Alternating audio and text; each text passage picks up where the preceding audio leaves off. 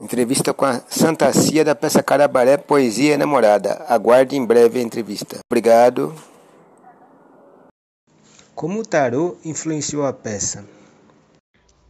Olá, olá, bom dia, boa tarde, boa noite a todos que nos escutam. Que alegria estar aqui com vocês no programa. Vamos lá. O tarô, na verdade, é a base primordial da peça.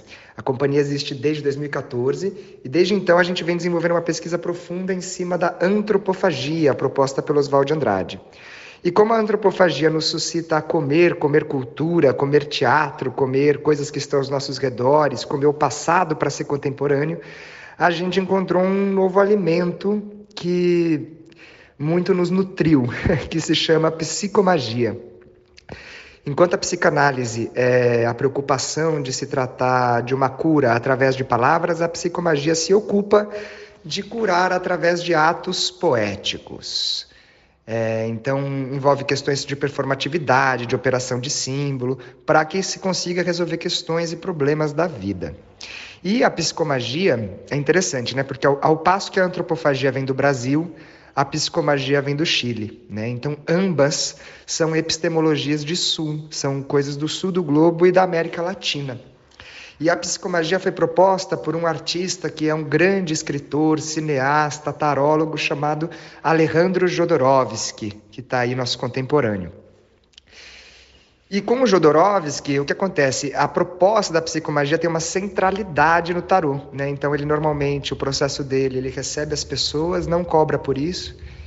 Ele abre a árvore genealógica das pessoas para ver se tem um, alguma história que está se repetindo e depois ele abre o jogo de tarô para revelar esse ato poético. O tarô está na minha vida especificamente, né, como dramaturgo e diretor, há muitos anos já, mas eu não tinha olhado para ele com, com toda a poesia artística que ele propõe e sugere, né? Então, depois que a gente começou a olhar para a psicomagia e a fazer alguns atos psicomágicos, nós organizamos uma caravana para o Chile, que foi uma loucura, né? Foram 23 dias de viagem, com todos, com todos os dias a gente abrindo uma carta do tarô diferente, né? Então, é uma viagem cartografada pela encantaria do tarô.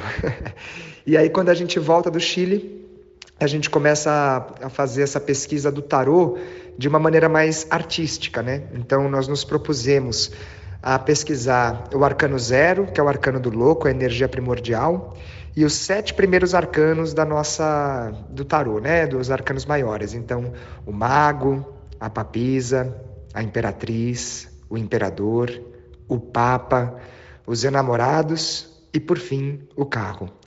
E essa etapa da pesquisa durou seis meses, onde a gente ia abrindo esses arcanos por arcanos e, e pesquisando qual é o corpo desse arcano, qual é a voz desse arcano, qual é a narrativa desse arcano, quais são os símbolos desse arcano e quais são as ações que esse arcano nos sugere tomar na nossa vida, né? E aí, muito inspirados por isso, a gente conseguiu, depois de seis meses de pesquisa, abrir um jogo para compor uma nova dramaturgia. E aí foi muito engraçado, porque embaralhando as cartas né, do tarô, o louco saltou do baralho, ou seja, ele é quem dá a tônica, né? E o louco é quem é quem movimenta todos os outros arcanos. Ele é o Dionísios do tarô, né? e aí o, o louco pula do baralho e a gente abre um jogo que nos direciona aos enamorados, né? E os enamorados, arcano 6, nos diz muito não só sobre o amor, sobre as paixões, mas principalmente sobre as escolhas que a gente tem que tomar na nossa vida quando a gente está numa encruzilhada. Numa encruzilhada de decisão, porque quando a escolha é tomada, nós subimos no carro e lidamos com essa com os desafios da nossa escolha, né? Então, a partir do momento que a gente abre o jogo toda a nossa criação dramatúrgica, que vai depois orientar a direção, os atores, os técnicos, toda a equipe, teve como borda, como direção mesmo, esse sexto arcano. E a gente vive o que a gente faz, né? É, o teatro e a vida tem uma alquimia e uma sincronicidade muito maluca, né? Então, acabou que montando a peça dos enamorados, a gente também começa a viver esse arcano, começa a viver as escolhas que a gente faz, os amores que a gente vive. e os desafios que tudo isso implica, né? Então, a influência do tarô na peça é uma influência de um diretor. O tarô é o diretor de todo o grupo, é o diretor do diretor, o diretor dos dramaturgos, o diretor de todos nós. E é um instrumento que a gente pretende ainda utilizar bastante para criar novos espetáculos e, e obras poéticas que possam realmente ultrapassar o tempo, ultrapassar questões, porque o tarô é isso, né? Ele é um oráculo vivo é, que está tá na humanidade há muitos séculos já, né? E que possui muitos segredos. Então, nosso objetivo é trazer isso para o. Nosso objetivo é trazer isso para a cena e seguir criando e se inspirando através desse grandioso diretor que é o tarô.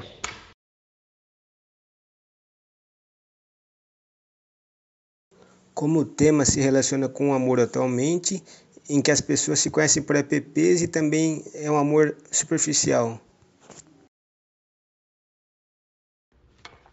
O amor não é gaiola, e o coração da gente não suporta corrente nem argola.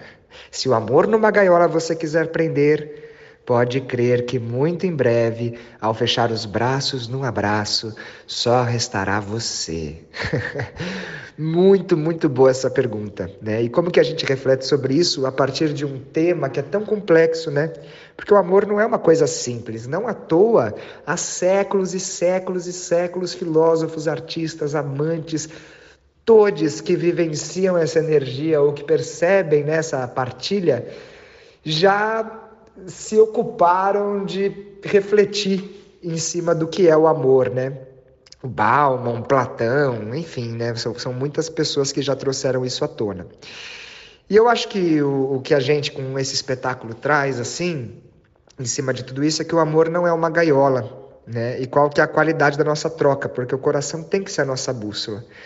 Então, amores líquidos ou descartáveis, tudo mais, é uma coisa que a gente traz, mas que ela não, não chega a ser uma porta-bandeira, porque como esse, esse tema é universal e a gente vai trazer ele a partir de uma perspectiva poética, comendo do banquete do Platão, comendo de autores mais contemporâneos também, do próprio tarô, a gente percebe que se o amor não é uma gaiola, ele também é, não precisa necessariamente ser líquido ou ser essa coisa descartável e rasa, né, que a gente partilha pelos outros, simplesmente uh, carnal, né? Não que a paixão carnal não seja válida, pelo contrário, ela é muito válida. O encontro é a coisa mais preciosa que existe, né? E, e a tecnologia, né, com essa questão dos aplicativos, eu considero que tecnologia não é o que é eletrônico, elétrico, né? Tecnologia é tudo aquilo que nos ajuda na nossa vida, né? Que melhora a nossa vida, que deixa ela mais uh, inteligente, talvez, né? Porque tudo vai depender do uso que a gente dá para essa tecnologia. E é muito hermético, né? Esses aplicativos, porque ele suprime a distância dos encontros e propõe encontros. Mas qual é a qualidade desse encontro? Eu acho que é sobre isso que a gente vai vai trazer para vocês, todos, público maravilhoso, esses pensamentos do quais são as qualidades é, do nosso sentimento e da nossa partilha, né? E como que a gente não deve, é, preferencialmente, entrar na lógica do engaiolamento, do cerceamento das liberdades, é, porque o amor é como a vida e a vida é movimento, né?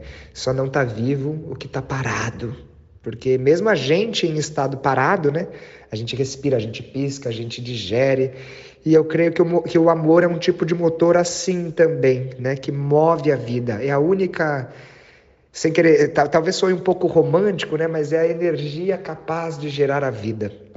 Então, é isso, né? Basicamente.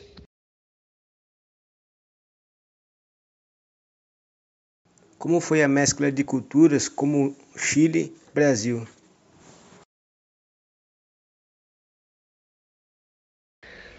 Bom, essa antropofagia entre Chile e Brasil foi uma coisa maravilhosa de maluca. Começou quando a Madá, uma atriz aqui do grupo, e, e eu, a gente estava pesquisando a coisa da psicomagia, assistindo todos os filmes do Alejandro, né? Pirando mesmo, assim.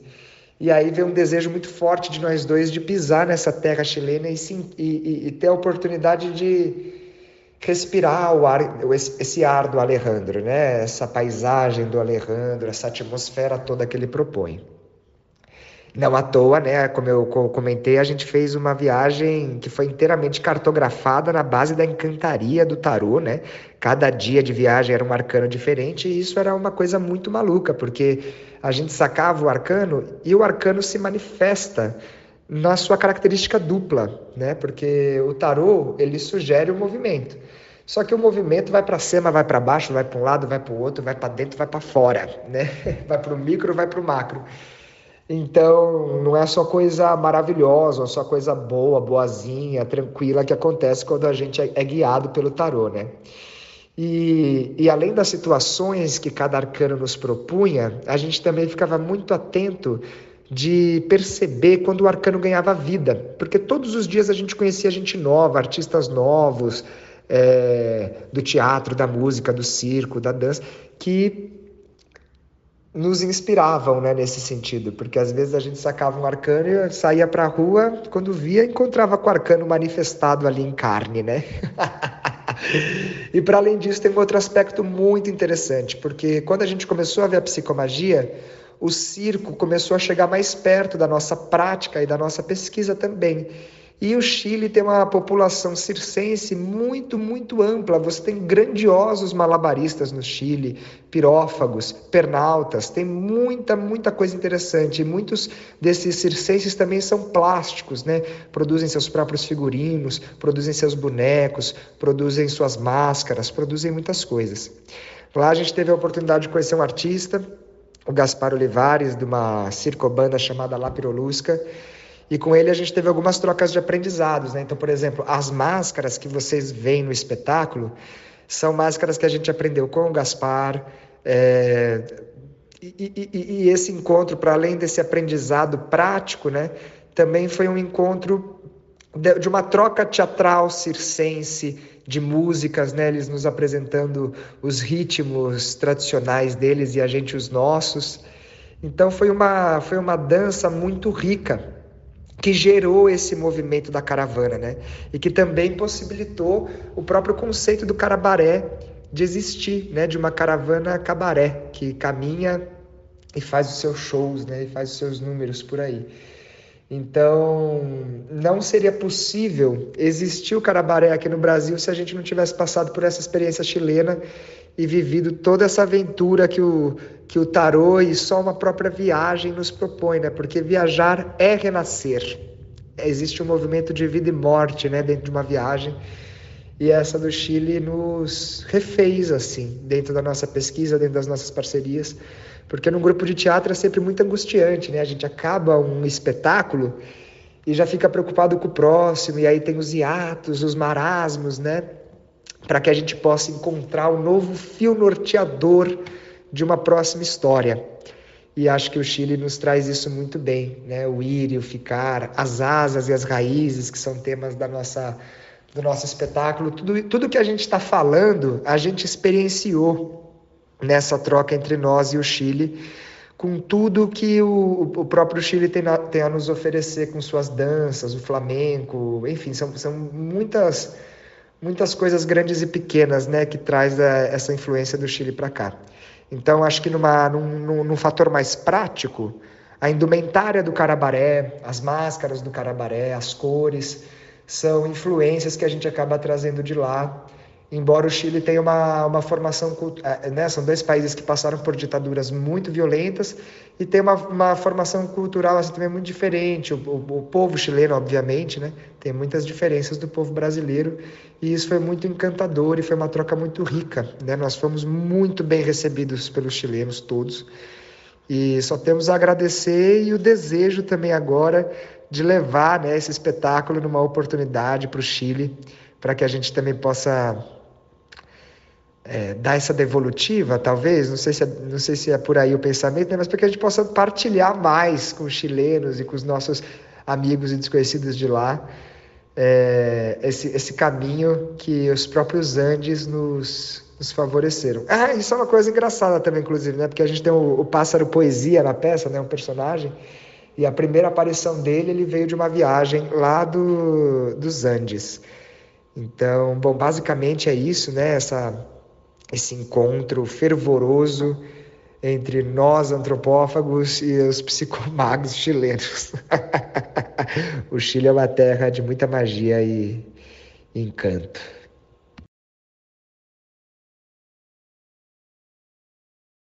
Fale mais sobre os ritos na peça.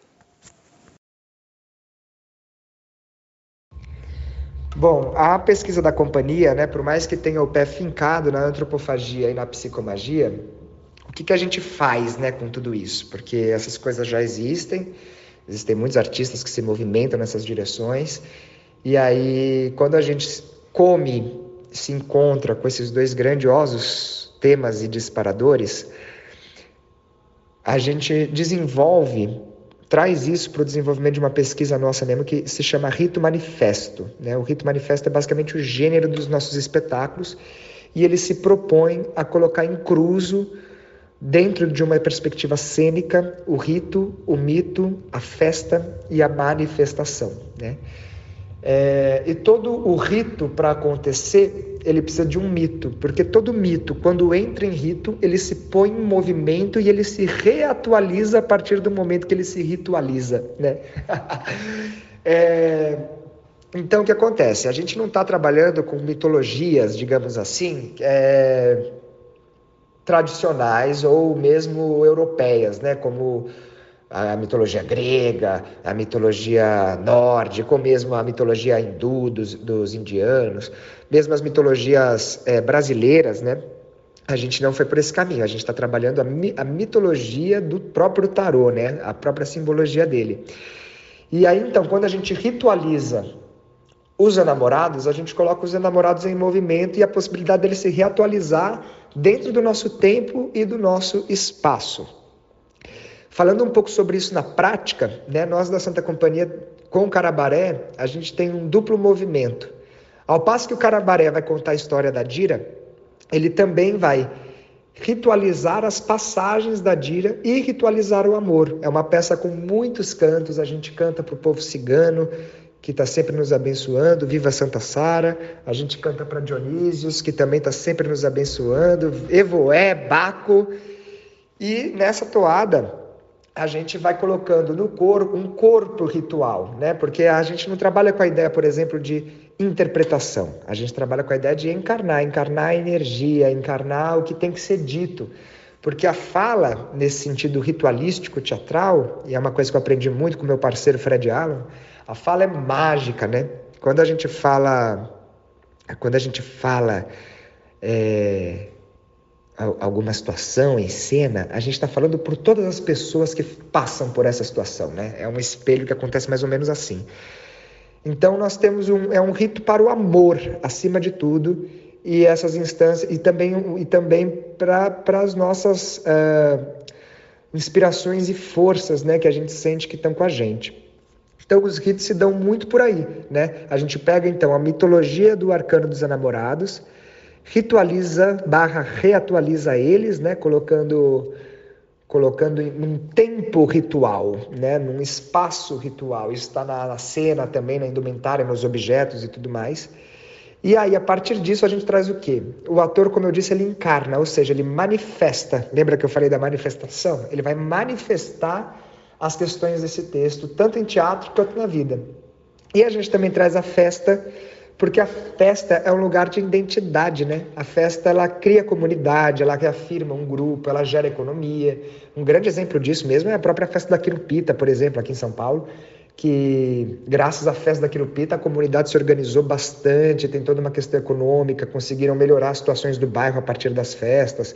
E a festa é um lugar de abundância, né? Ao passo que o rito ele pode, ele pode ter muitas, muitas, muitas características, né? Existem é, ritos de passagem. Existem várias categorias de ritual, que eu não vou me estender agora, mas que eu acho que, num geral, não há uma definição precisa né, do rito. E a gente coloca ele não só através do que a gente entende como rito dentro dessa pesquisa, mas também a partir do próprio rito que é o teatro. Né? O teatro nos sugere sair de casa, encontrar pessoas, sentar, entrar num outro tempo coatuar como público com aquilo que, que a gente está tá recebendo e depois ir embora. Né? Então, o teatro ele tem uma característica ritual que é a da morte e vida, porque o teatro nasce e morre todo dia. O Fred, esse camarada que eu já comentei aqui também, ele também me ensinou que o teatro é o verdadeiro eterno retorno, né? Justamente por isso que aconteceu, a peça acabou. E se você filma a peça, se você tem a dramaturgia da peça, se você tem o CD da peça, qualquer coisa que você tenha da peça, não é a peça, né? Então todo acontecimento teatral ele é excepcional nesse sentido, né? A gente não poderia estar em outra hora, em outro lugar ali, e se o público não está lá, uma pessoa já é tudo diferente, né? Então o rito também é um pouco sobre isso.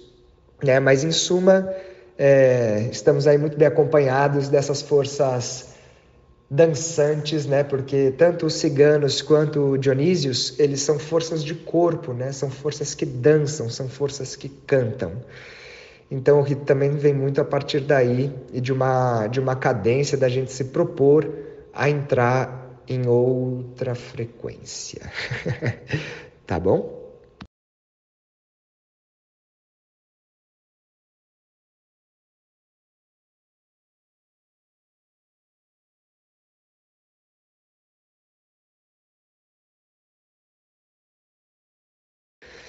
Eu quero agradecer demais a participação aqui nesse programa. Foi uma delícia estar aqui com vocês e com esse público maravilhoso de ouvidos generosos que está aqui conosco. Inclusive, quero aproveitar para convidar todos que nos escutam nessa rede transmediática a estarem nessa caravana conosco, que é o Carabaré Poesia Namorada. Em curta temporada no CCSP, lá no Porão, na sala Ademar Guerra sextas, sábados e domingos, sextas e sábados às 8, domingo às 19. É, os ingressos vocês conseguem pegar pelo site do CCSP ou diretamente na bilheteria. Mas ó, fica atento, porque são só três semanas, hein, gente? É de 3 a 19 de março, tá bom? Vem com a gente e bora que bora! Carabaré!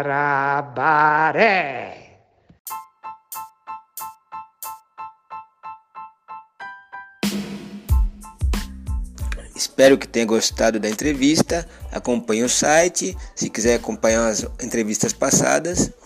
E acesse sempre pelo no Instagram, nas redes sociais, Instagram Dica de Teatro, no Facebook as redes do, do site e sempre acompanhe, participe do site. Obrigado.